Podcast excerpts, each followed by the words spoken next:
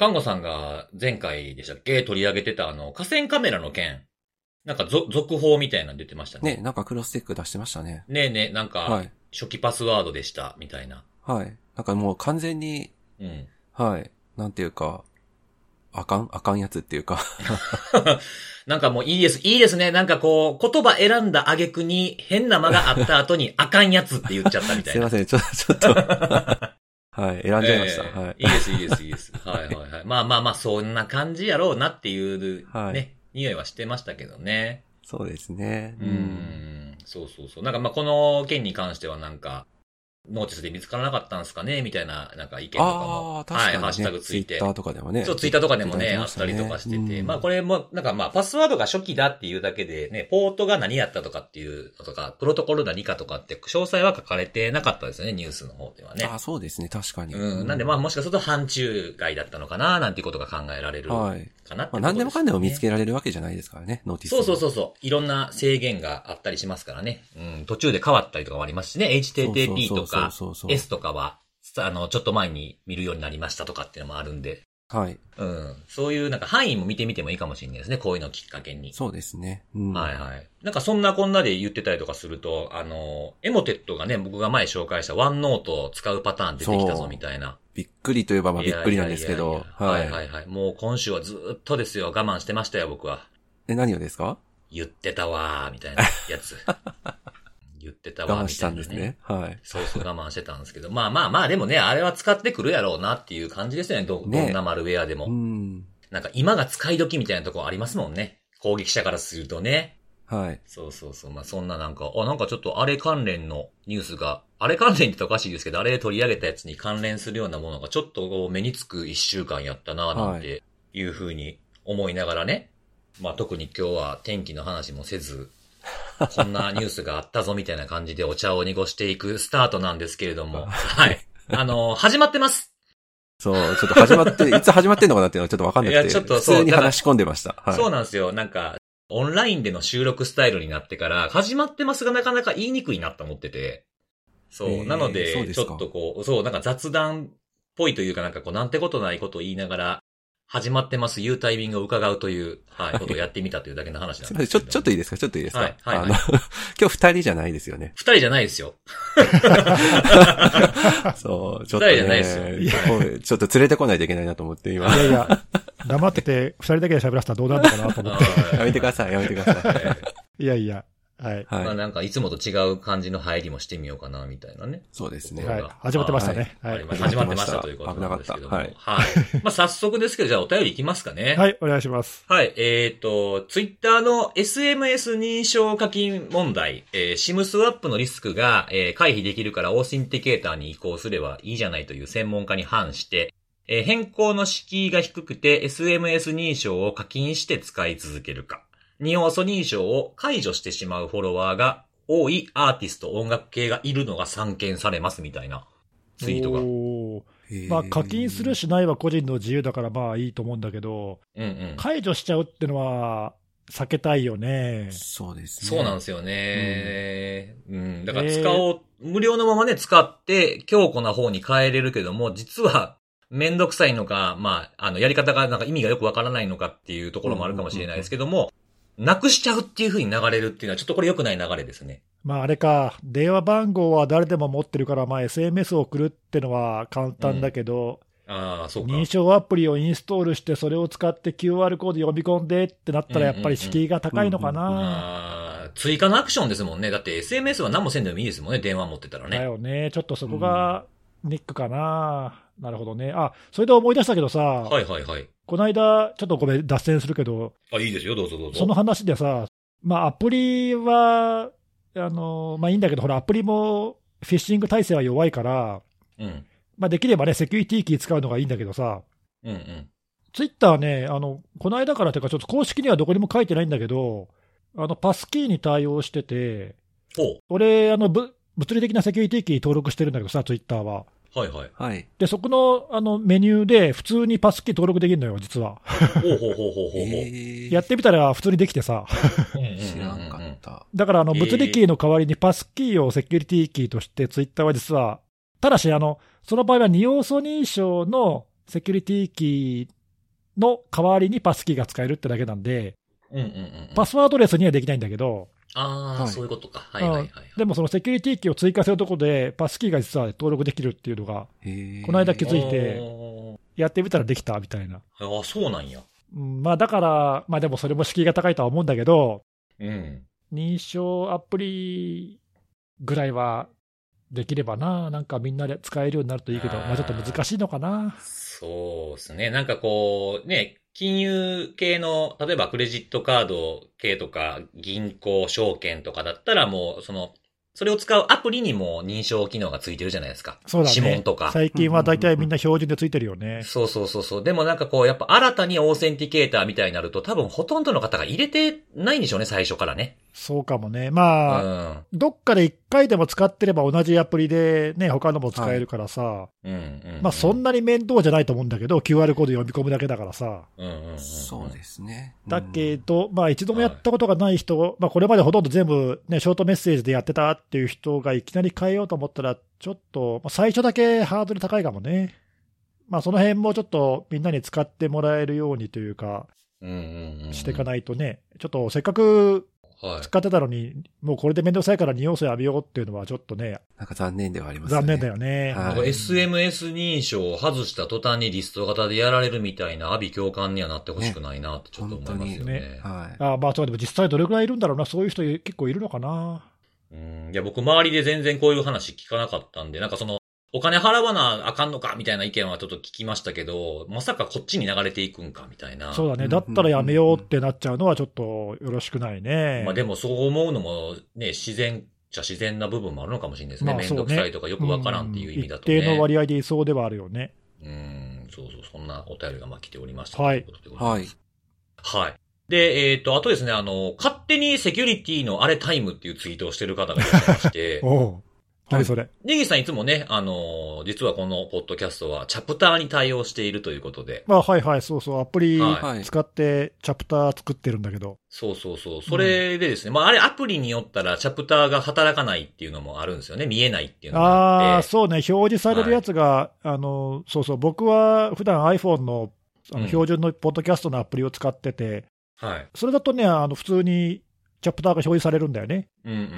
ん。なんかアプリによっては多分表示されないよね。そうなんですよね。だから僕も結構チェックで聞いてるやつとか、もメディアプレイヤーとか、あとまあスマホの、まあ Spotify とかで聞き直したりする時もあるんですけど、まあ両方とも対応していないんですああ、よね。そうなんだ。あーだサービスとかアプリによるんだね。そうそう。だからこの方ももしかしたらそうなのかなと思ったんですが、なんか何分から誰がしゃ、誰がどんな話喋ってるみたいなものをまとめてくださってツイートしてくれてる方が。おーえ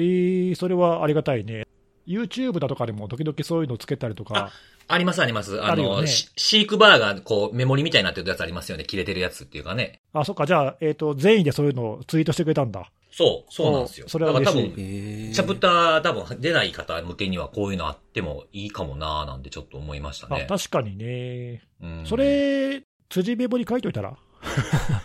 え、何を？何分から誰って？うん。ええあまあ、まあいいやいいや。俺があれか、チャプター、だ俺チャプターつけるときにさ、ー。うん。書いてるのよ、全部。その、はいはい。あ当たり前だけど、そのチャプターにタイトルつけて、時間をつけなきゃいけないから、はいはいはい。はい全部。それ記録してるんで、それをつけ、そのまま載せてもらえばいいのか。確かに。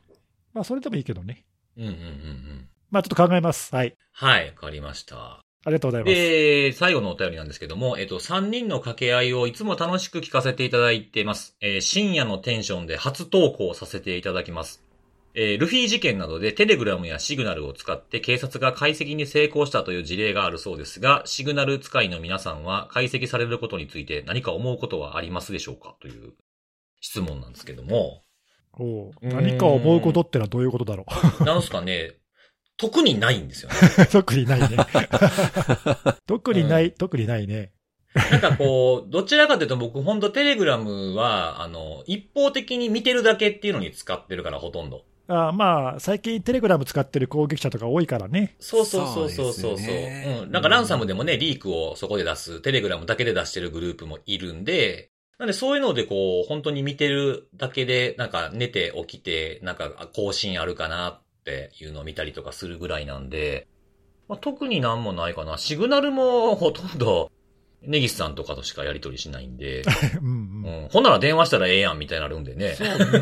あの、ちょっとこの方のその質問の意図はちょっとわかんないんで、はいだけど、うん。あの、まあ、結構誤解されてるところも多いかなっていうか、テレグラムも、うん、シグナルも、うん。そのいわゆるエンドツーエンドに対応した、こう、なんだろう、セキュアな、はい。こう、匿名性の高いとか、うんうん、うん。なんかそういううメッセージサービスですとか、アプリですとかって言われたりとかするけど、うん。まあ、例えばテレグラムなんか、デフォルトでは E2E じゃないからさ、そうですね。うんまあ、普通に使ってる分にはエンドツーエンドじゃない、うん、だからサーバー側に全部記録が残るタイプのはいはいはいメッ。セージサービスだし、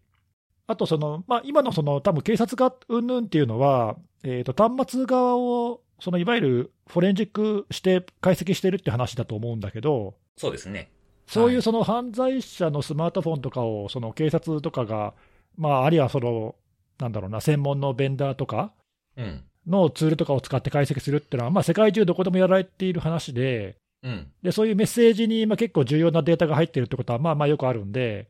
まあ、テレグラム、シグナルに限らず、まあ、いろんなメッセージのサービスのその解析っていうのは、まあ、昔からすごく研究されてて、ツールもかなり整備されてるんで、うん。なんで、そのまあ仮にバックアップが、例えばシグナルとかはかなりセキュアで、デフォルトでエンドツーエンドで暗号化もされてるし、バックアップもどこにも残らないんだけど、うん。仮にその手元の端末のロックが解除されてしまって、そのアクセスできる状態になっていたら、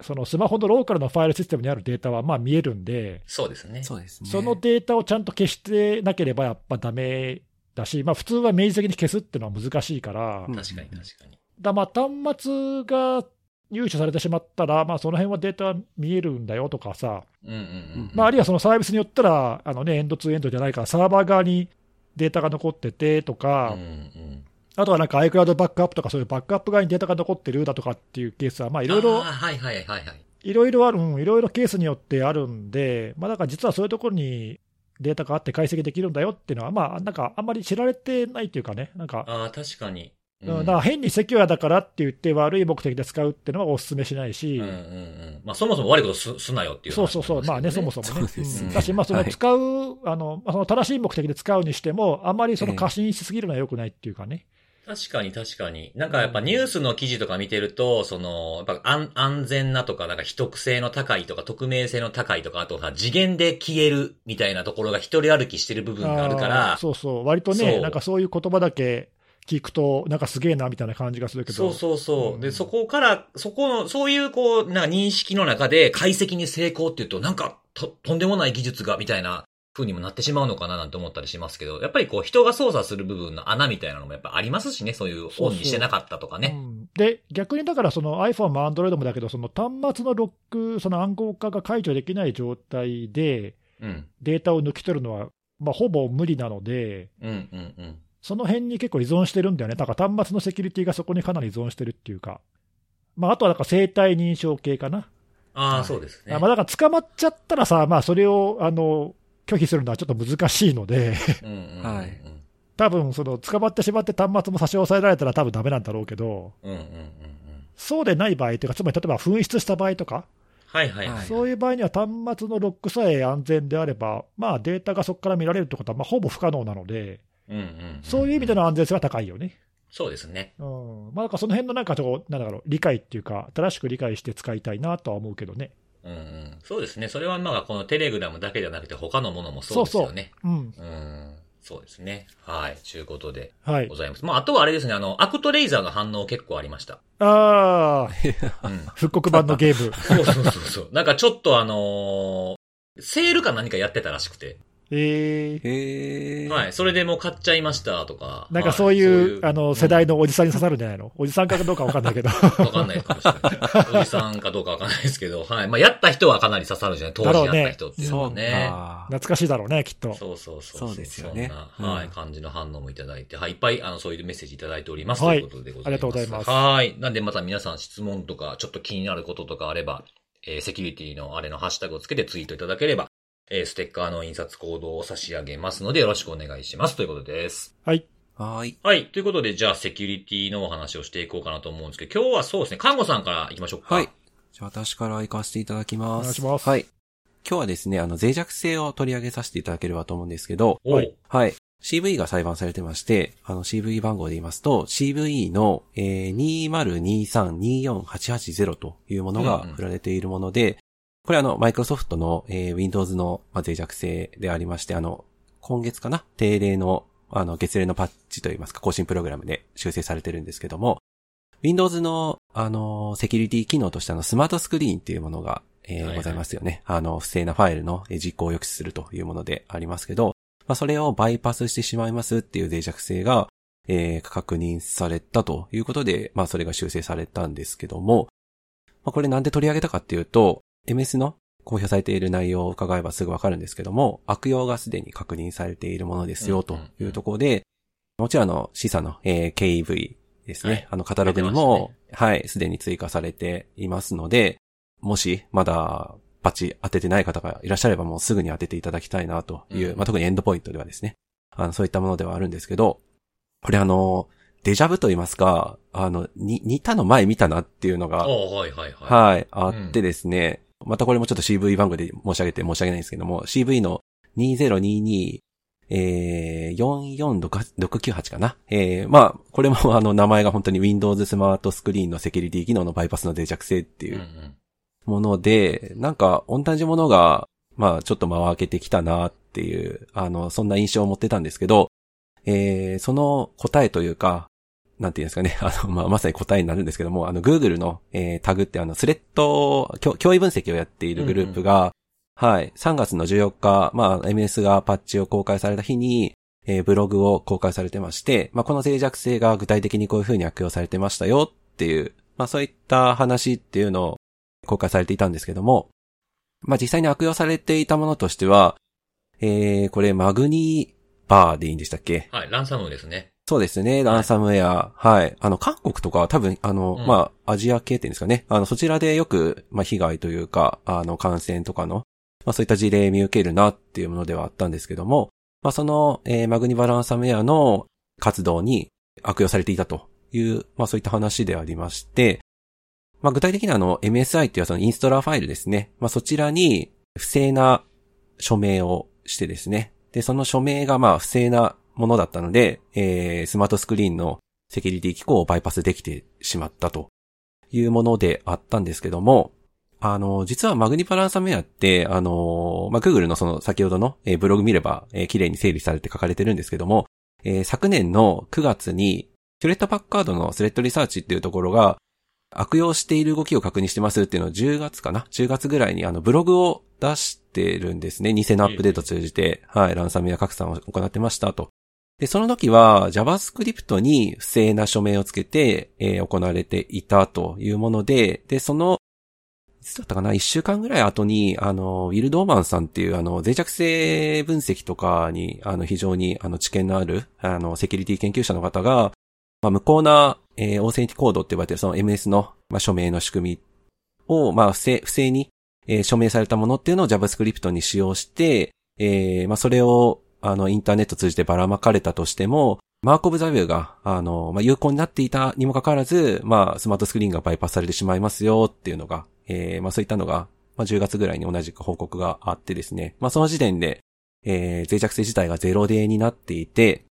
このゼロデーの脆弱性自体は、まあ、同じく昨年の、えー12月の月例のアップデートで修正をされていると。で、それがまさに今、あの、デジャブだったって申し上げている。はいはいはい。うん CV2022449698 というものであってですね。ああ、治ったなって思ってたんですけども、どうもこの直し方に、まあ、抜けというか漏れというか、まあ、それがあっあたということで、まあ、その穴を突かれる形で、マグニバランサメアが今度は MSI にその別の不正な署名をつけて拡散する動きをしていたというもので、で、スマートスクリーン自体は、まあ、これ私知らなかったんですけども、ゼロパッチっていうあのグループがブログで報告されてたんですけども、なんかエラーが返されると、スマートスクリーン .exe ですね。その、えースマートスクリーン .exe に対して、今回脆弱性に起因したところではあったんですけど、あの、ま、な署名の検証にちょっと、えー、ミスがあって、あの、ヌルチが返ってしまうとかっていうのが起因して、まあ、おエラーが返ってきてしまうと、ユーザーが実行ボタンを押したのと同じとみなされるっていうのがはい。あの、はい事実としてあったらしくて、昨年修正された、えー44698のルートで、えー修正された以外の別のやり方で、まあ、不正な署名っていうのをまた実現させて、で、それを使うことで、まあ、今回また、あの、悪用を行っていたというところで。ね、おう。Google が観測した、観測というか、あの、確認した情報によれば、まあ、これもちょっと不思議なんですけども、2023年の1月以降、不正な署名がされた MSA ファイルっていうのが、まあ実際ダウンロード10万回以上ということで、まあ結構な数ではあるんですけど、先ほどその、韓国とか、えー、まあそういったアジア系が、まあ、あの、比較的ターゲットになることが多いかなっていう印象を私は持っていたんですが、そのダウンロード自体は、その、不正な MSA ファイルをダウンロードした、えー人というか、ユーザーは、結構その欧州に偏りがあって8割以上が欧州だったというところで、まあちょっと不思議なところではあるんですけども、まああの、まあそういったところで欧州で、まあなので結構こういった悪用の活動っていうのが、えー見られてえーいたというところではあって、でまああのそういったところから2月の15日に Google が MS に報告して、まあ3月に修正されたという、まあそういった顛末だったとへいうところであってですね。で、まあこれ難しいなとは思ったんですけども、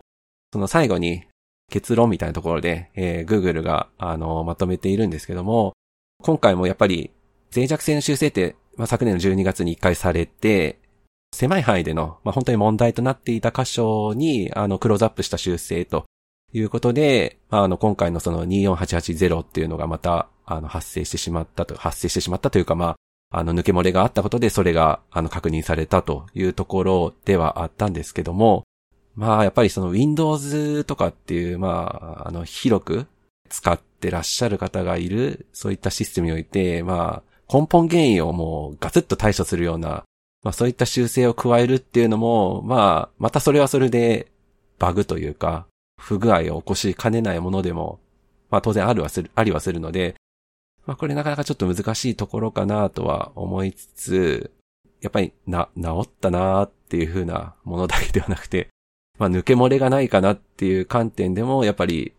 まあこういった脆弱性を分析していくっていう点においてはしっかり見ていく必要があるかなっていうのは、やっぱり今回のこの脆弱性の修正なんかを見ていては思ったところでした。あ。まあ、たびたびありますよね。あの、修正したらやっぱり、修正の修正が出たとか、修正したら別の問題が出たとか、ね、ありますよね。うん。まあ、はいまあそういうのはしばらく見とかないといけないっていうのもあんのかな、なんていうのは。こういうなんか特に回避系とかってやっぱり、なんか多い印象、こういうのがちょこちょこある印象は確かに。結構あって、攻撃する側もなんかこの方法いかれへんようになったんやったら、じゃあこれやったらどうなんやろみたいな試すと意外といけたりするみたいなのがあんのかもしれないですね。そういうノウハウみたいなものが。そうですね。うんうんまあこれもなんかね、悪用されてるとは、えー言ってるけど、まあその悪用されてるってことがどれだけ伝わるかっていうのは難しいかなと思ってて、これ CVSS 値だけで見たらめっちゃ低いでしょ。そう、そうなんですよ。これ5点、基本値が5.4で、まあ、あの、テンポラリも出てるのこれも5.0っていうことで、まあ、まあね、数字だけで見てたらまず引っかからない脆弱性ではあるんですけど、やっぱり、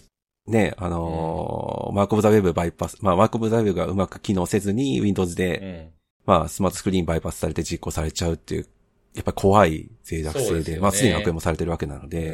うんはいうんあの、MOTW のあの、コンテナファイルでの回避の時も同じぐらいの値でしたもんね、これ。そうそうそうそう、やっぱりね、その辺は、まあ、うまく数字にはちょっと洗えてこないうんんですよね。はい。そうですよね。なのでその辺がちょっとなんか難しいところというか、そうですね。やばくないんじゃないかっていうふうにはい感じられたらまずいな、みたいなところはあるなと思って、これ僕も見てました、この脆弱性は。はい。それは本当にその通りだと思います。うん。はい。ネギさんいます今日？いますよ。いやいやちょっと、不安になる。はいや、脆弱性って直すのやっぱり難しいなとい。いや、思ってそうだとさ。思います、そうですよねいや、難しいなっていうのと、まあやっぱ見つける人は見つけるんだね、こういうのね。うん本当ですよねうんはいまあだから攻撃者が見つける前にできればね、こああ、確かにね。う、見つけて修正できれば、まあそういうことできる場合もあーるあるけどね。はいまあまあでも今回の件に限らず、その攻撃に使われてるのを見つけたっていうケースで直されるのがやっぱり多いのは事実だよね。そうですね。ちょっと悔しながら、そねこは。うんはい。まあ、やっぱね、攻撃側はこう、そういう、なんかあったら、他にもあるんじゃないかって、さっき杉さんが言ったみたいにさ、はいうんうん。まあ、その見つける場所が割とピンポイントに限定して深掘りできるっていうね、まあ、メリットがあるっていうか、うんうんうんいや、なかなか難しいですね、こういうのね。100%なくすってことは、これはまあ不可能なので、地道にやっていくしかないっていうのと、まあ、あとさっき看護さんが言ったその心構えとして、その治ったからもう大丈夫と安心しきると危ないっていうか、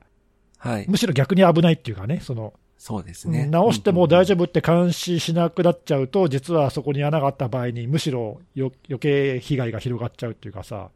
はい。まあ、そういうなんかマイナス面も大きいのかなっていう気がするんで、その辺のバランス難しいよね、やっぱね。そうですね。うんはい。そうですね。なんかこの出てくる、まあ、毎月毎月パッチチューズデーって形で Windows だったら出るじゃないですか。うん、はい。で、その時にこう、の、こう、のまあまあ出てるからはい適用っていうふうにまあできればいいんだと思うんですけど、なんかどういうものだったのかみたいなものを眺める癖っていうのもあった方がいいのかなと思いましたね。まあ、内容ってこと、んそうそうそうそう、なんかあうの、んなんかセキュリティ機能のバイパスも結構なんかこう、こと、使ってる言葉も難しいものもまあまあ多いし、まあ説明って結構ざっくり書かれてる場合が多いじゃないですか、こういう脆弱性の確かにねそうですね。情報って。うん、だから、なんかせめてこうなんか深刻度とか悪用されてんのかなみたいな、こう見るポイントみたいなものを見ておくと、この CVSS 値が低くても、あ、これはすぐ対処しないといけないかもなっていう、こう勘が働くっていう意味だと、なんかはいポチでやるんじゃなくて、あ、どんなものが治ったんやろうみたいなものもちょっと関心持ってみると、なんか感度が上がるんじゃないかななんて思いましたね。確かにね。あと、まあ今回みたいな、そのに全部が全部こういうケースはないけど、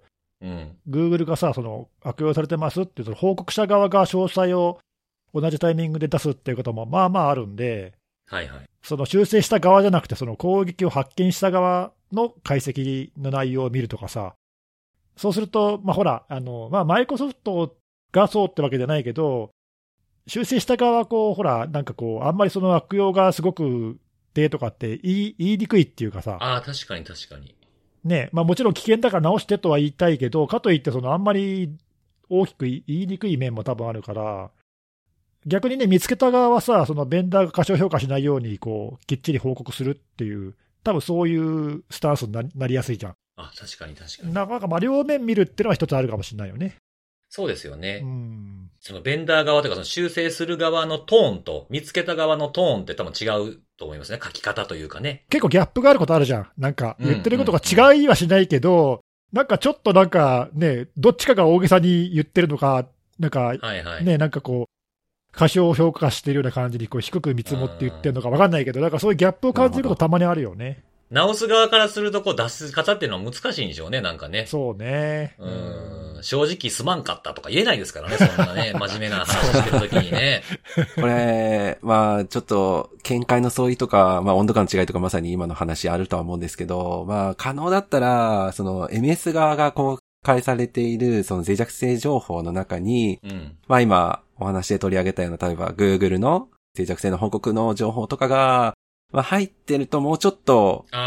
楽かなっていう確かにのは、確かに、謝辞のところに名前は載ってるけどね。名前は載るんですよねリンクを取らないんですよね、これね。確かに。はい。一緒にリンクも載せるとかね。そうですね。うんあ、それはいいかもね。なんだろう、コーディネーションされてるとさ、そういうふうにその同じタイミングで、いろんなところがその相互に参照するようなリンクを貼ってみたいなことをすることって結構あるんだけど、ああ、ありますね。そうですよねはいはいはい。はいうんまあ、そうなってると分かりやすいかもね。そうですねうんはいそうですね。知ろうと思えば知れるようなものが書かれてあるっていうのは大事なそういうポインター示すっていうのは大事かもしれないですね。はい、わかりました。ありがとうございます。はい。はい、じゃあ次は、ネギスさん行きましょう。はい。えー私は、えーまあ、今日もちょっとブレずにリードスの話をしようかなと思ってるんですけども。リードス付いてますね。はい。いや、づいてはいないと思うけど。あ、付いて、ずっあそうですかね、うんそうです。誤解を招くかもしれない。はい。えっと、今週はですね、えーどんな話かというと、キルネットっていうアクティビストとかが、おーはいはい。えーまあ、ちょっとヘルスケアの業界にリードス攻撃をしてますよっていう話があって、ちょっとその辺の話題を取り上げたいんだけど、はいはい。えーとキルネットは前にここでも喋ったと思うんだけど、うん。えーまあ、いわゆるその親ロシア派って言われているアクティビストのまあ一つで、あのまあ、もうね、戦争から1年経ってるけど、えーロシアとウクライナの戦争が始まってから、まあ、特に、いまあ、ウクライナを支援している国に対して、結構頻繁にリードス攻撃をやってるとえいうので、まあ、メディアにも取り上げられている、まあ、そういうグループが、グループなのか人なのか分かんないけど、まあ、そういうのがいいて、うん。で、去年9月だっけ、日本にもね、攻撃キャンペーンをやったので、まあ結構、ね。はい、はいまあ覚えてる人いると思うんだけど、はい。そうだよね話題になってました日本のニュースでもはい結構報道されましたよね。はい。そうですね。はい。うん、で、えーとまあ、そのキルネットが、まあ今年に入って、えーまあ、アメリカなんかのそのヘルスケアの業界、まあ、ヘルスケアってなんだろうな、えーとまあ、医療系とか医薬品系とか、まあ、いろいろうんうんうん。全部含めてだけど、そういうヘルスケア関連のお業界をどうもターゲットにしたキャンペーンをやってるっていう話があって、1月ぐらいにそのアメリカの保健福祉省からもなんか注意喚起が出たりだとか、うん。あと先月もおちょっとちらっと見たけど、クラウドフレアとかが、なんかそういうヘルスケア関連のお客さん向けに攻撃が増えてますねみたいな報告をしたりとか、まあ、そういう状況がここ1、2ヶ月ありましたと。うん。で、えー今週その、そういう状況に対して、えーマイクロソフトが、Azure のね、クラウドの Azure の環境で、えーヘルスケア関連のお客さんに、まあ、どういうリードス攻撃が来てるかっていうのを、まあ、ちょっとまとめた報告をしているので、はいはい。その内容を少し紹介したいなと思います。うん。で、えっと、まずで、その攻撃回数がじゃあ本当に、そのキャンペーンがややってるっていうので、どうなったかっていうのをまず報告してるんだけど、去年の11月から今年の2月までの4ヶ月間かな、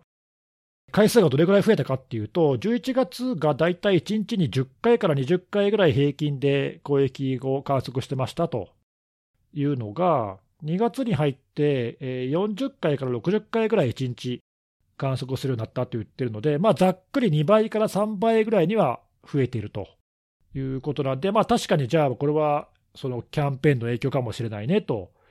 いう感じではあると。40から60とか、その回っていうの、回っていうのは、回数だね、1日あたりのリードス攻撃の回数、まあ、ちょっとその回数っていうのも結構微妙で、カウントの仕方は難しいですよね。うんそうそう、どこまで1回と数えるかっていうのもあるんだけど、そうですね。はい。まあでもその、まあ、少なくとも同じ共通の尺度で計算して、うんうん。えーこの期間で、まあでも増加してるっていうことは、まあ、あの間違いないと。うんうんうんううん。ん、まあそういうことだよね。はい。で、えーまあ、とはいえ、その規模はそんなに大きいものはあんまりなくて、まあ、パケットパーセカンドでいうと、まあ、ほとんどが1メガ PPS 以下、まあ、2メガ PPS 以下のものが大半で、うん。2メガを超えるものは、この期間では4回しか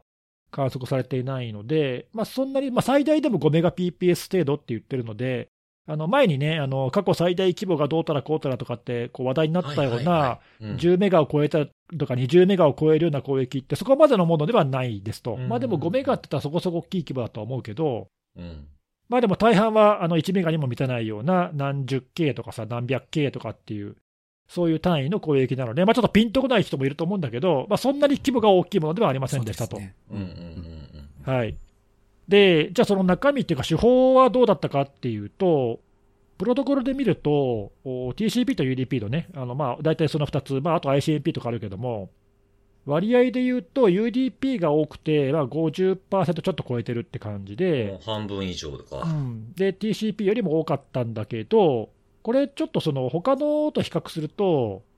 ヘルスケア以外のね、その全部の業種で、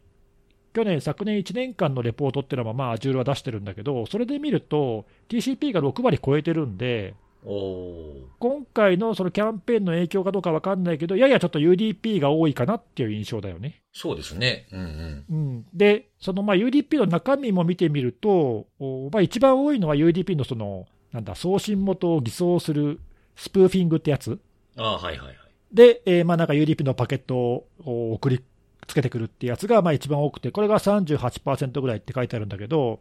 はい。それに続く攻撃が DNS のアンプ攻撃とか NTP のアンプとか、まあ、いわゆるそのアンプ攻撃ってやつね、リフレクションっていうとも言うけど、踏み台経由してあのパケットを送ってくるやつ。はいはい。はいはい、で、それがでもその全部足すとアンプ攻撃が半分以上占めてるんで、結構そのアンプの割合がまあ多いかなっていう印象はあるね。うーうんん。うんなので、まあ今の話を総合すると、まあ TCP よりも UDP がちょっと多くて、UDP はアンプが結構多くて、まあ、それ以外に送信元を偽装する攻撃が多いと。で、まあもちろん TCP もそういう送信元を偽装するスプーフィングのフラット攻撃も多いし、あとまあ、今までちょっと話出てこなかったけど、L7 のね、いわゆる HTTP のアプリケーションレイヤーの攻撃ってやつも含まれてるんで、まあ、こうやって見ると結構その、なんだろうな、攻撃の手法としてはいろいろなものが混ざってるなっていうか、そうですね、いうんろいろ。なんかどれか一個にこう偏ってるって感じはしなくて、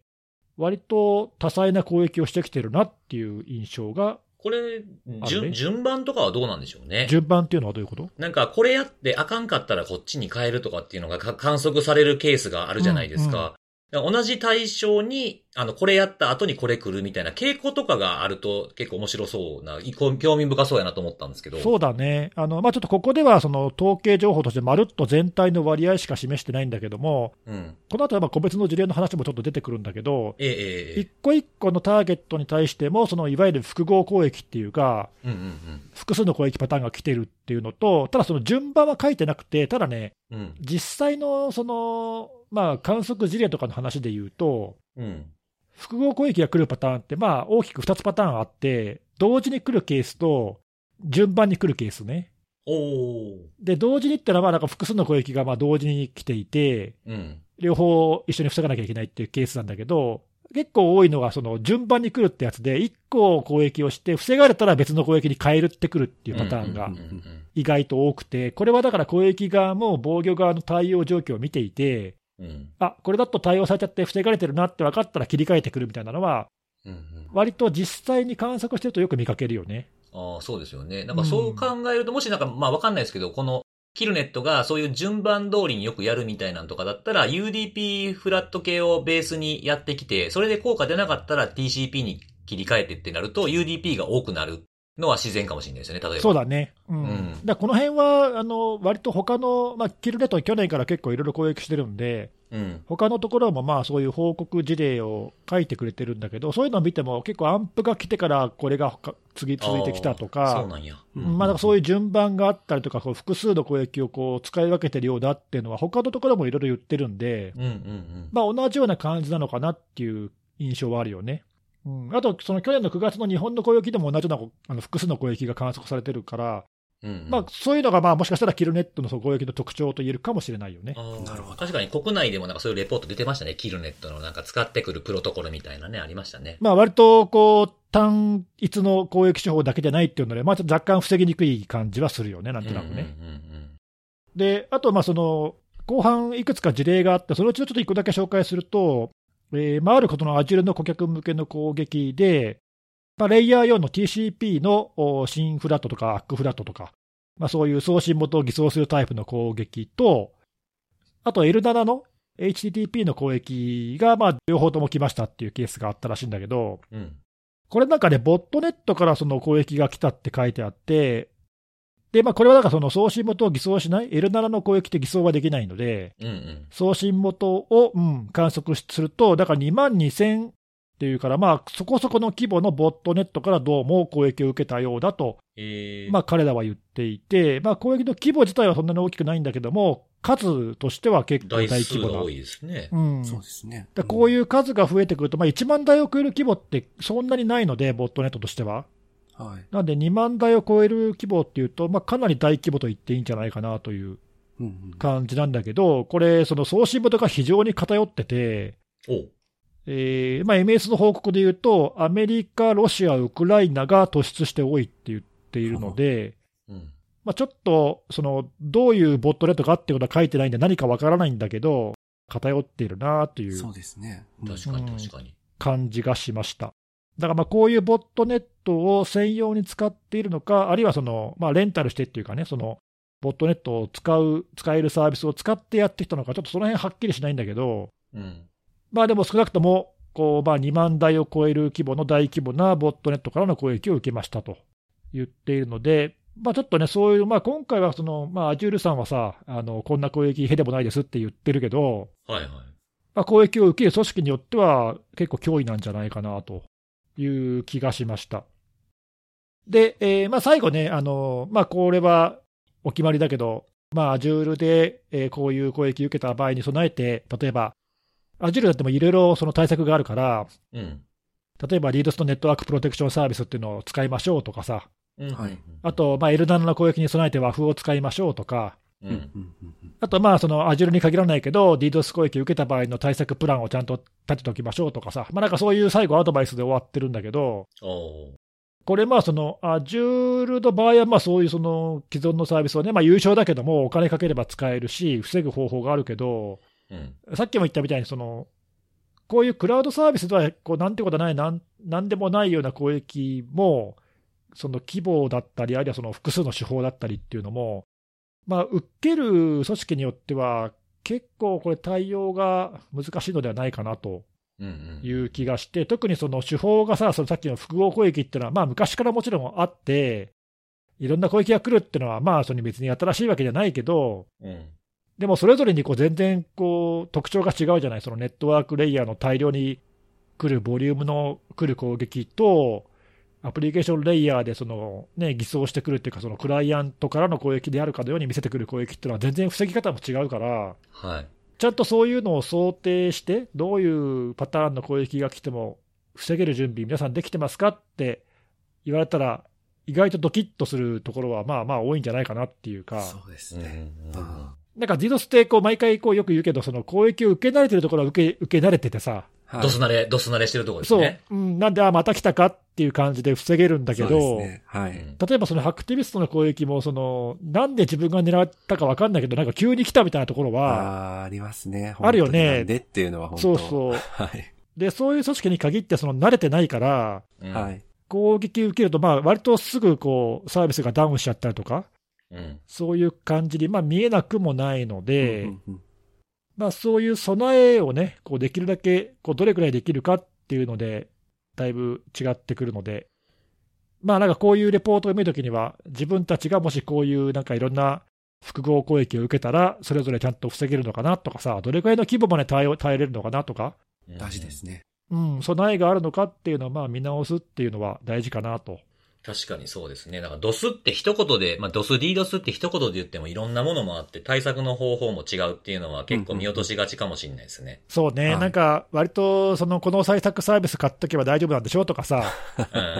まあ、あるいはそのほら、アプライアンスとかもあるけど、こういうアプライアンス入れとけば平気でしょ？とかって思っちゃうと、は意外とそういうのを抜ける攻撃とかもあるからね。そうですよね。なんか、レイヤー、例えばそのクラウドサービスとかもしても、レイヤー4の部分は見てくれてるけど、レイヤー7で、例えば HTTP とかで来たら、その上に乗っかってるウェブサーバーはそんなにリソースかけてないからすぐ止まっちゃうとか、遅くなっちゃうとかっていうのがあるし、うんうんうんその逆もありますよね。そうそう、そういうその攻撃と、あとその対策の特性をちゃんと理解してやっていかないと、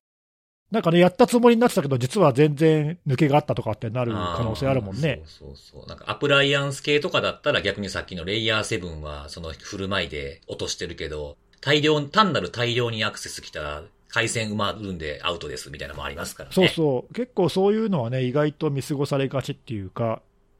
うんまあ、なんかどちらのケースでも、まあ他のケースでも対応できるような備えっていうのは、まあ、考えておかないと、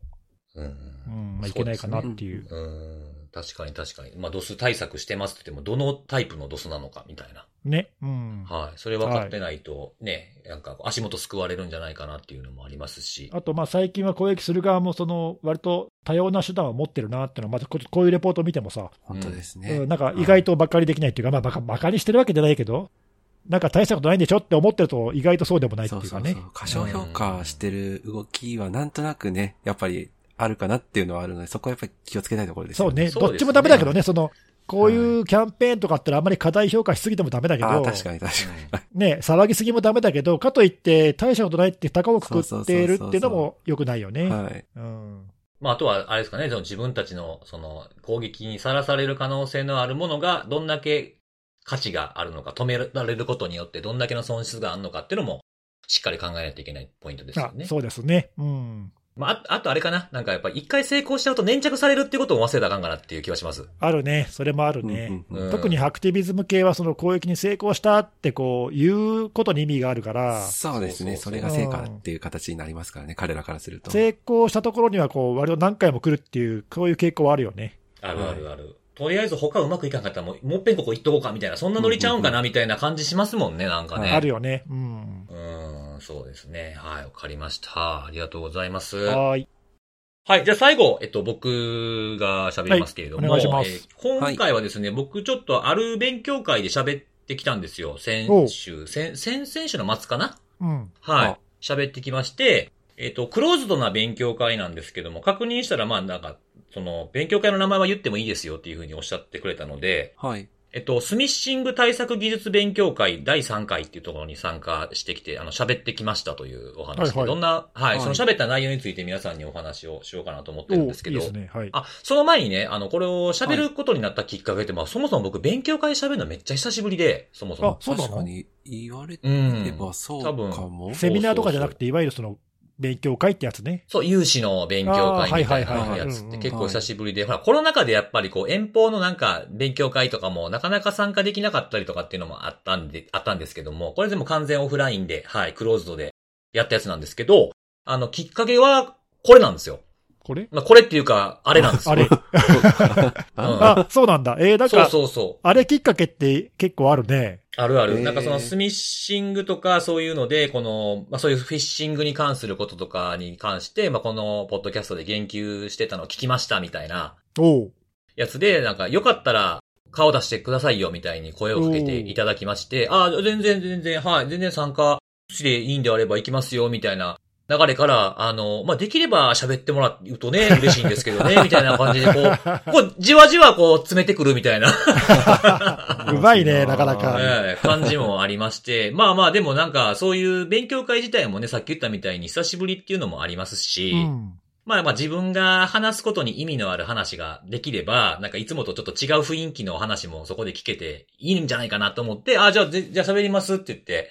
喋ってきたんですけれどおもう、いいですね。なんか、ちょっと、はいごめん、あの、ん？ちょっと入れるわけじゃないけど、その、入れてください、入れてください。勉強会ってさ、うん。自分が喋るのが一番勉強になるんだよね。やっそう。ぱり。そうなんですよ。反応を見たりとか、あとはコメントいただいたりね。もちろん聞きに行くのもそう大事なんだけど、うん。やっぱただ聞くよりも、その自分が喋る側に回った方が全然やっぱ違うと思うんだよな。そうですね。まあうん資料を作ってても、意外と自分の中での整理が曖昧だったことに気づくこともありますし、ね。うん。うん。どうやって伝えたらええかみたいなことも考えるいいきっかけになるし。まあ、あと、まあ、参加するだけとかじゃなくて、やっぱ質問してみるっていう、そのコミュニケーションの部分で、なんか学ぶことっていうのは多いんじゃないかなっていうのは思いますね。ああ、確かに。そんなね、感じで、僕が喋ったのは、このスミッシング対策技術勉強会っていうことだったんですけども、喋ったタイトルが、えー、伝える形、伝わる形っていうですね。はい。どっかで聞いたことがありそうな感じのね。いかにもはい辻さんっぽいタイトルだね。そうそうそうそうそうそう。なんかね、はい大そう体タイトルでわかるようになってきたかもしれない。本当ですか？そうかもしれないですけれども。形はカタカナでしょ？違うんだな、ひらがななんだな、今あ、回はな。ひらがななのか。カタカナっぽいんだけど。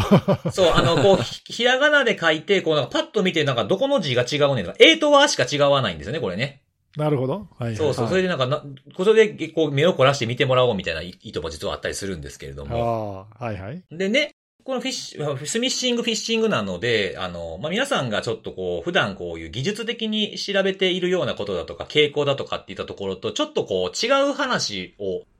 したいということで、そういうテーマで話しますみたいなことで、最初、はい、冒頭喋ったんですけれども、うん。まあはいそういったところで、まず一番初めに、まあ一応、そもそも僕がどういうひことをしてるのかっていうのも伝えないといけないかなと思って、まあ自己紹介がてら自分の取り組みっていうことで、まあ例えばランサムの集計こういう風にやっているんですよとか、こういうグラフに作ってやってますとか、あとは、あの、ここでもお話よくしますけど、CVE の発行数と KEV の数を比較してみて、その結果こういう風なことが言えますよね、みたいなお話もしてるんですよ、とかいう話をしつつ。で、あとはまあ、このポッドキャストでも、まあこれも触れましたけども、そういうまあ勉強会だとか、まあ SNS とかだけじゃなくて、まあ例えばそのテレビだとか映画だとかっていうところで、まあできるだけ多くの人に伝わるようなチャンネルっていうことも意識しながら、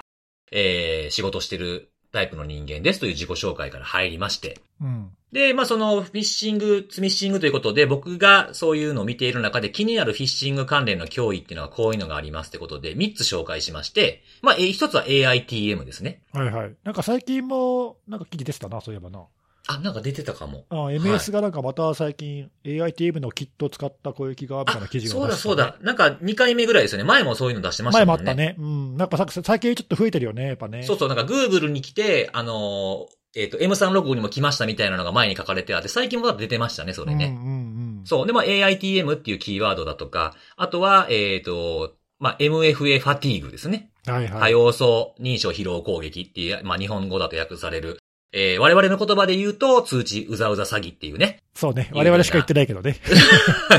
そう、そうなんですよね。はい。先行丸ぐらいと同じぐらい僕らしか言ってないんじゃないかみたいな言葉ではあるんですけれども。わかりやすいけどね。そうわかりやすいわかりやすい。すねはいうん。で、それともう一つは、あと、まあ、IAB ですね。フィッシングで入手したようなものだとか、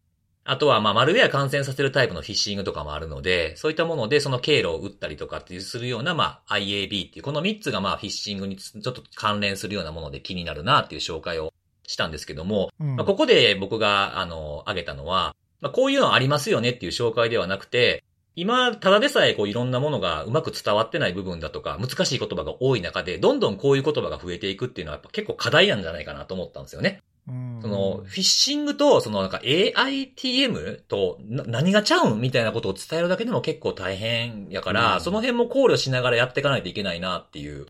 お話をここでちょっと触れまして。うん。はい。で、まあ僕が調べてる、まあ、あの、IAB ってこういうのがありまして、こんなものが売られてたり、買われてたり、値段こんなもんです、みたいなことを紹介していってですね。で、そういうえ注意喚起をしていくっていうところに話を戻すと、えー僕が感じている課題っていうのを会場の皆さんにちょっとこう、紹介というか投げかけをしてみたんですね。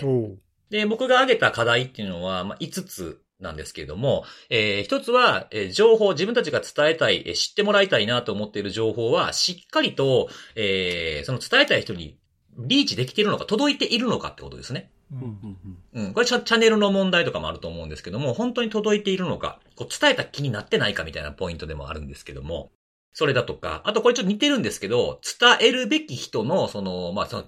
まあ、詳しさとかとかを考えつつ、そういう人たちに伝えて、リーチした後に本当にそれって、あの、飲み込んでもらえてるのか、伝わっているのかっていうふうなことが、まだ少々疑問が残るという課題。で、伝えてる内容もなんかこれ危ないっすよではなくて、その対策みたいなものもセットで、なおかつ対策の程度のある対策ですね。まあ、例えば、あの、小畜梅じゃないですけども、まあ、100%に近いけれども結構難易度が高いとか、それできひんかったらこういう方法もありますよみたいな、こういくつかこう選択肢みたいなものも提示できてるのかと。できひん人置いてけぼりになってないかみたいなことが課題としてあるなと。あと、ま、こう注意喚起する側がどういうふうにその注意喚起自分たちのしたことに関して、えー効果測定がちゃんとできてるか、本当にそのやり方でいいのか、いつも通り、やることだけが目的になったらもったいないんじゃないか、みたいなんですね。そういう効果測定をちゃんとしてるか、手を変え、品を変えってことが、えー本当にできてるのか、今やってる方法が本当にいいのか、みたいな話をしたと。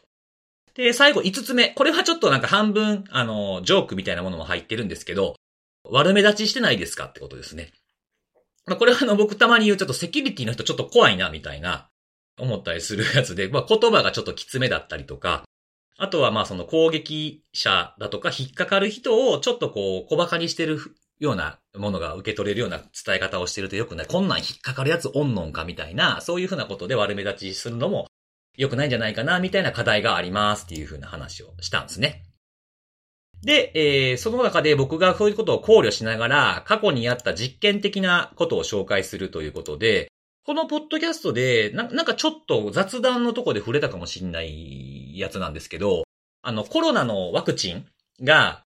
接種が始まったあたりに、コロナワクチンナビのフィッシングサイトって出たの覚えてますかね？そんなあったっけ？うん。あの、コロナワクチンナビっていうサイトなんですけど、あの、なぜかクレジットカードの名義とか番号とか有効期限、セキュリティコードを入れさせるっていう厚労省の画像が入ったフィッシングサイトがあったんですよ。うんうん。はい。で、なんかさっき言ってた課題っていうのは別に僕は最近思い始めたわけではなくて、常々思ってた課題だったんで、何かそれをこう、あの、うまく、あの、伝えてっていう風なことができひんかなって常々思ってた時に、この、まあコロナのワクチンのフィッシングサイトが出たって時に、まあここぞと思って、あの、試したかったことを試すっていうツイートをしたという話をしまして、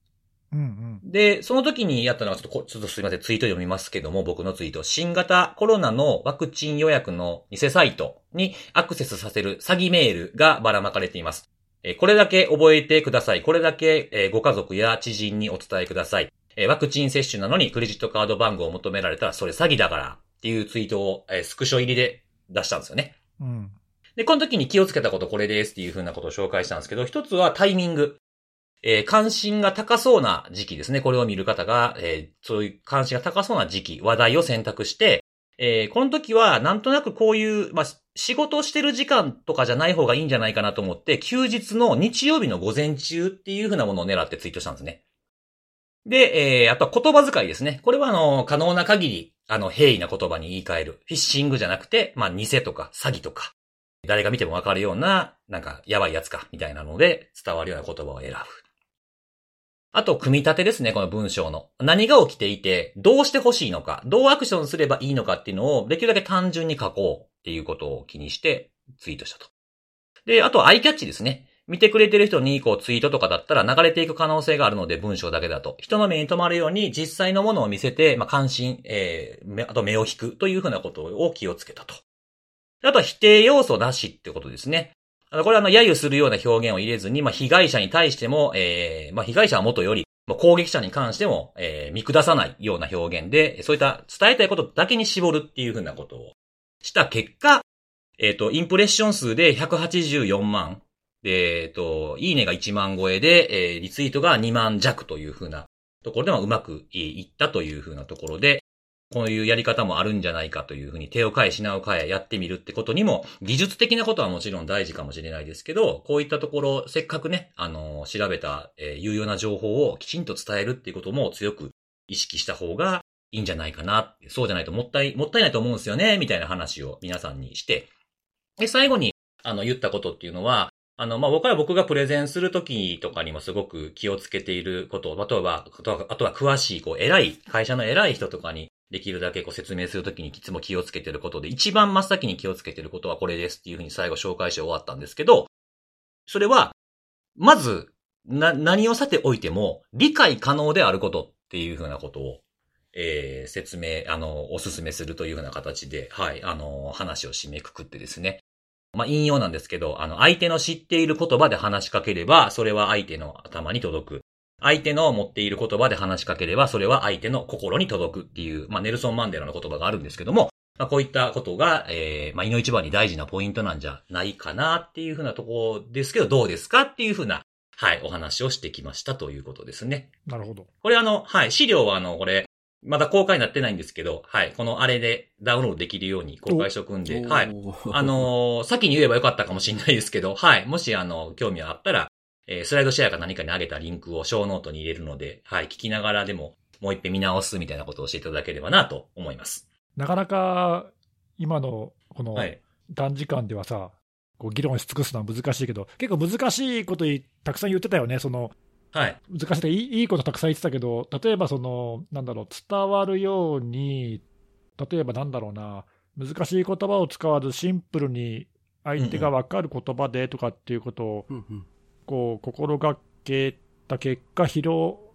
広く伝わるけど、うん、そういうのって逆に誤解もされやすいと思うんだよね。はい、それはなんか、諸刃の剣的なところあると僕も思います。ほら、例えばメディアとかのさ、そのメディアが悪いわけじゃないけど、うん、その限られた時間紙面でこう、物事を伝えるってすごく技術もいるし、うんうんうん、難しいじゃない。で、それをでも、うん、その今、辻さんが言ってたのって、その別にツイッターやらメディア、例えばツイッターでの情報発信とかメディアの情報発信とか、特殊な場合だけで使える話じゃなくて、はい、誰かに何かを伝えるって場面では必ず生じることだと思うんだけど、まあ、メール一つにとってもそうですよね。そうそう、だからみんなに関係ある話だとは思うけど、うん、まあでもこれ、すごく難しいな、そのバランスっていうかさ、そのね、今、モロハって言ったけど、まさにそういう面が、やっぱ日々感じるよね、そういうのってね。なんか良かれと思って言ってみたけど、逆になんか誤解されちゃったとか、はいはいはい、なんか、こう細かいところだから、これは省こうと思って省いたら、なんかね、詳しい部分が抜けちゃって。ああ、はいはい。厳密性がないんじゃないかそうそう、むしろなんか不正確な感じになっちゃって突っ込まれたとかさ、なんかいろいろあるじゃん。うん、ありますあります。それは僕ももう何回もあります、そういうの。で、だからそういうのってさ、こう、ある程度、まあそのほら、多分辻さんもいろんなことやってきて、まあ失敗やらなんやらも繰り返して、はい。こうやればっていうのがやっぱり見えてきたのところがあると思うんだよね。うんうんうん、だその、まあ、今の話を聞いて、お自分もやってみようって多分思う人たくさんいると思うんだけど、うん、多分ね、すぐにはうまくいかないと思うのね。そうですね。やってみて。だからやっぱこう、ある程度、その試行錯誤じゃないけど、経験してみて、ああ、自分としてはこういうやり方が合ってるんだなっていうのを見つけるっていうか、うんうんうん。だからそれは、そう、やっぱそんな、そんなにこう、一朝一夕にはいかないんじゃないかなっていう。感じもする。はい、だから、コツっていうか、その、ある程度ショートカットはできると思うのね。そういう今の勘どころっていうかさ、コツみたいなものはやっぱりあって、うん。あこういうところに気をつければいいんだっていうのは、そういうのを知れるだけでもだいぶいいことだと思うんだけど、うん。それだけでは多分ダメだよね。そうですね。まあ、や、まあ、その、いきなりこれを見、見て、こうやろうってすごいしっかり考えて、一発目からうまくいくっていうのは、多分、まあ、よほどラッキーじゃないとないと思う。そうだよ。ね。うん。うん。多分一発目にポンってうまくいったのは多分自分の力じゃなくて、たまたまのラッキーだと思うんですよね。あそうかもおそらく。しれないね。うん。うん。だからまあ多分2回目やったらとんでもない全然落差のある結果になったりするとこもあると思うし、毎回毎回ね、そのヒット作みたいなの出すこともできないと思うんで、まあややりながら、そのなんか、そのだ、情報を出したらやっぱ何かしらのレスポンスもあるでしょうから、それを踏まえて次どうするかとか、いうのも見るのもまあ効果効果測定の一つかなとは思うんですけど、確かに。うーん、そうそう。だから結構僕も、うん、できるだけ短くわかりやすくっていうと、どこを削って言ったら嘘にならないかなっていうのを結構考えますね。うんうん。難しいよね、うんその辺そうね。ですね。うんは厳密性を高めすぎて伝われへんかったら、これまた本末転倒なんで。ね。うんん、そうそうそう。まあまあ、世の中そういう分かりにくい、こう、文章とか情報発信ってもうありふれてる、こうね、うん。いくらでもあるからさ、そういうのって。そうそうそうそう う。んなんで、まあなんかこう、やっぱりね、いろんな調べて情報発信されてる方もやっぱ中に結構いらっしゃったので、まあこういうところにも目を向けるきっかけになればいいかなっていう、こう、喋ったことはいろんなことあるけど、普段の心がけが大事かもしれないね。そうそうそうそううそう。ん、メール一つ取っても分かりやすい人と分かりにくい人ってもう運命の差だからね。うん確かに。そうそうそう。まあ、あとやってみてわかる難しさとかもあると思うんで、それをやっていったら、なんかこう、これちょっと違うんじゃないのみたいなことがあっても、ちょっと今よりも優しく自分もその大変さを知ってたら、お互いになんか尊重し合えるっていうのもできるんじゃないかな、なんていうのもちょっとうっすら思ってたりするっていうところもあって、こういう、はい、問題提起をしてきましたと。なるほどいうことですね。いやー、辻さん、意外と考えてるね。ちょっと待って、アホや思っとったんか わての、わてのことをアホや思ってはったんかいやいや、ちょっと、いやー、ちょっと感動しましたわ。まあね、あの、アホじゃないけど、賢くもないんですよね。いや、しっかり考えてるなと思って、ちょっいやいとやいやいや、はい。関心っていうかさ、あ、本当ですか？成長してますかね？いや大事だよね。そういうことをちゃんとこう、言葉、いや、言葉、そういうことを言葉にして言うってことがやっぱ大事で、うんうんうんいや、多分みんな無意識にやってんだけどさ、その、無意識にやってるけど、ちゃんと意識的に言葉にしてやるっていうことも結構大事かなっていうか。そうですね。ううんん。まあ、やっぱりそのネギさんがさっきのこの話をし始めた時におっしゃってたのと本当に全く同じことをこの僕が喋った後に思いましたね。やっぱ自分が一番こういうのを話刺激的やったし、これに関して話をして勉強にもなったし、フィードバックもいただいて、うん。中にね、あの、話しかけてくださった方がいてですね。はいはい。はい。まあ、とあるところで別のところで会った時にちょっとタイミング悪くて挨拶ができなかった人がいて、その人がこの、この会にいらっしゃってて挨拶してくださったんですけど、さっき言ったそのワクチン並みのツイートあるじゃないですか。うんうん。それをなんかあの見た時からもうずっとこれはめっちゃいいと思ってくれてた、思ってたんですよって話しかけてくれて、あの、確認ししたいんですけどって言われて、あの、ちょっとパクリじゃないですけど、ちょっと参考にして自分もやってみていいですかねみたいなことをおっしゃってくれて、おー、いいじゃない。はい。それすごく嬉しかったですね。いいですはい。そういうなんか、やりとりもあって、はい。喋ってよかったなっていうのを改めて、はい、思いましたということでございます。お疲れ様でした。はい。資料はじゃあ公開は後からしときますんで、はい見てくださいね。はーい。はい。ということで、えっ、と、今日はですね、セキュリティの話を3つしてきたので、最後に、えーおすすめのあれを紹介して、えー終わりにしようかなと思ってるんですけれども、今日、辻さん、はい。私、言ってもいいですか？おお。珍しい。ね、ちょっとたまには、はいはい。え、それは、えっ、と、あかんっていうのもありなんですか？まあ、あの、はい、ちょっとその時は、泣く泣く、はいや、いや、いや、そ、そこは、そこは押してきてくださいよ。そこは、れそこは引いちゃダメでしょ。そこはねあちなみにあの、僕が紹介しようと思ったのは、特にあの、時事ネタ的なものはあんま関係ないんですけど、まあ、もう、なんか、なんで別に全然、看護さんの方あ、行ってもらって本当ですか構わないです。じゃあちょっと次回に、はい、辻さんのを回していただいて、はい今日ちょっとね、あの、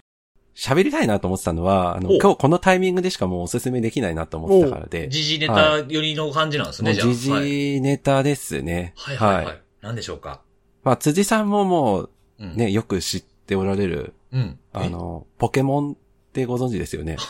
え、もう、はい、あの、生活の一部でございます。そうですよね。うんはい。ポケモンって言ったらもう代表的な、はいあの、ポケットモンスターっていうと、まあ、ピカチュウ。まあ一番アイコンですよね。うんはい。。皆さんが多分、はい、名前出されると思うんですけど、うん。ピカチュウの相棒っていうと誰になると思います？サトシでしょ？そうそうそうそう。まあお互い、お互いの相棒ですよね。そうね。サトシ。はい。来週卒業なんですよ。そうなんですよ。おー、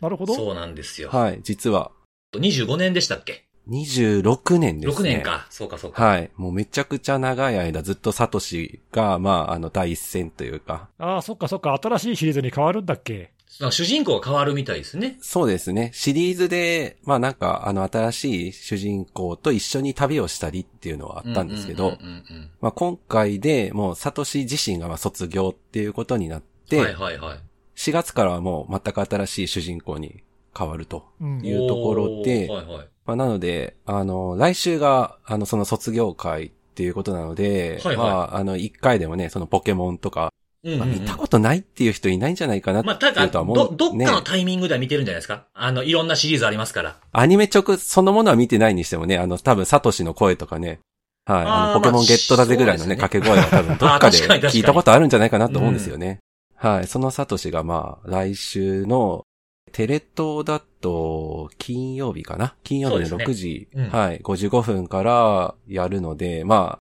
ちょっとでも知ってる人であれば、まあ一緒に卒業会見てもらうのがいいのかなと思っていて。確かになんか、はいあの頃の自分みたいなのもね、思い出すかもしれないですよね。はい。去年、あの、結構、まあ、あの、卒業自体は、あの、発表されてたんで話題にはなってたんですけどなん、かニュース出た時すごい話題になってましたよね。めちゃめちゃ話題になってて、うん。で、まあ、その手前というか、その卒業の多分きっかけになったんじゃないかなっていうのも、あの、ポケモンのその大会にサトシが、はいはい。まあ、あの、ワワールドの、ワールドクラスの大会に、まあ、優勝したっていうので、世界大会でね。で、なんか渋谷のなんかあの、もうリアルのセンター街の画面にうん。優勝みたいな感じで、まあ。ニュースっていうんですかね。あの、速報のニュースが掲載されたりとかっていうのでも。実は話題になってたりしてたんですけど、うんうん。まあ、なので、まあ、お膳立てじゃないんですけども、その辺の経緯があって、うんうん。まあ、今回、まあ、あの、卒業ということで、まあ、もともとあの、ゲームですよね、ポケモンって言ったらまずは。そうですね。ゲームボーイでしたね、最初ね。ゲームボーイから始まって、うん。で、今一番新しいのだとあの、バイオレット、スカーレットっていう名前がついて、はい SV って言われてるやつですねはい、ポケットモンスター出てますけど、その手前の世代っていうんですかね、あの、ソードシールドとかって呼ばれていた、はいはいはいその世代までの、まあ、あの、シリーズを、まあ、アニメ化した舞台を、あの、サトシがずっと冒険してたっていう形で、おうおうおうおうはい。で、4月からはその、なんですかね、えっ、と、今お話ししたバイオレット、スカーレットの舞台で新しい主人公たちが活躍するっていう、まあなんかそういう設定らしいんですけども、はいはいはいはい。はい。まあなんで、まあちょっとね、えー、26年なので、まあちょっと個人的には考え、まあわポケモン世代って言ってもね、あ ポケモン世代世代が長すぎやろめちゃくちゃ長すぎますよね。こち亀世代みたいなもんですよね。うん。ポケモン世代って言ってもね、ちょっとなかなか難しいんですけど、はい。まあ私自身はね、あの実は一作目っていうか、あの、み、緑とか赤とか。赤と緑ですねはい。ははいはい。やずっとやってるんで、まあなかなか思い出が、まあ実はあるというところではあったので、はい。はい。まあなんでちょっと卒業ということで、まはい。あちょっと悲しくもあり、まあどういう風に変わっていくのかなっていうところと、あとなんかピカチュウ自体は、はい。なんか引き続き、あのーまあ、多分役目は変わると思うんですけど、登場自体は、はいあ、続くらしいので。ですね、はいはい。はいまあなので、まあ、ちょっとその辺とかも、うん。まあ、含めてうまくいくのかっていう若干の心配もありつつ、見守っていきたいなという感じではあるんですけど、みんなで卒業をおお祝いしましょうと、そういうことですか？はい。ああ、いいですね、いいですね。はいはいはい。ちょっとなんかそれにごめんなさい、乗っかる形で申し訳ないであ、すけど。どうぞどうぞ乗せてくださはいい。はい。あの、以前このポッドキャストでおすすめのあれで紹介したファーストテイクってあったじゃないですか。ザ・ファーストテイク。はいはいはいはい。一発でポンと、あの、歌手の方が出てきて歌うっていうやつなんですけど、ちょうどその、この収録してるこの土曜日の前の日かな、金曜かな？に、あの、目指せポケモンマスターってあの、サトシ役の、はい、松本里香さんがファーストテイクに出られてたので、それも合わせて、ねは、はいい。見るとテンションも上がっていいんじゃないかなと思いうました。そうだ。確かにそうだ。はい。まあ、広い世代に愛されてるやつなんでね、今後もどうなっていくのかっていうのも、まあ僕もつ引き続きポケモン GO はやる、やろうかなと思ってるんで。は。はいい。頑張ってください。ははい。はい、ございます。これ以上やるとね、どんどん時間が過ぎていくだけなんで、はい、そろそろ今週は終わりにしようかなと思っております。また来週です。バイバイ。バイバイ。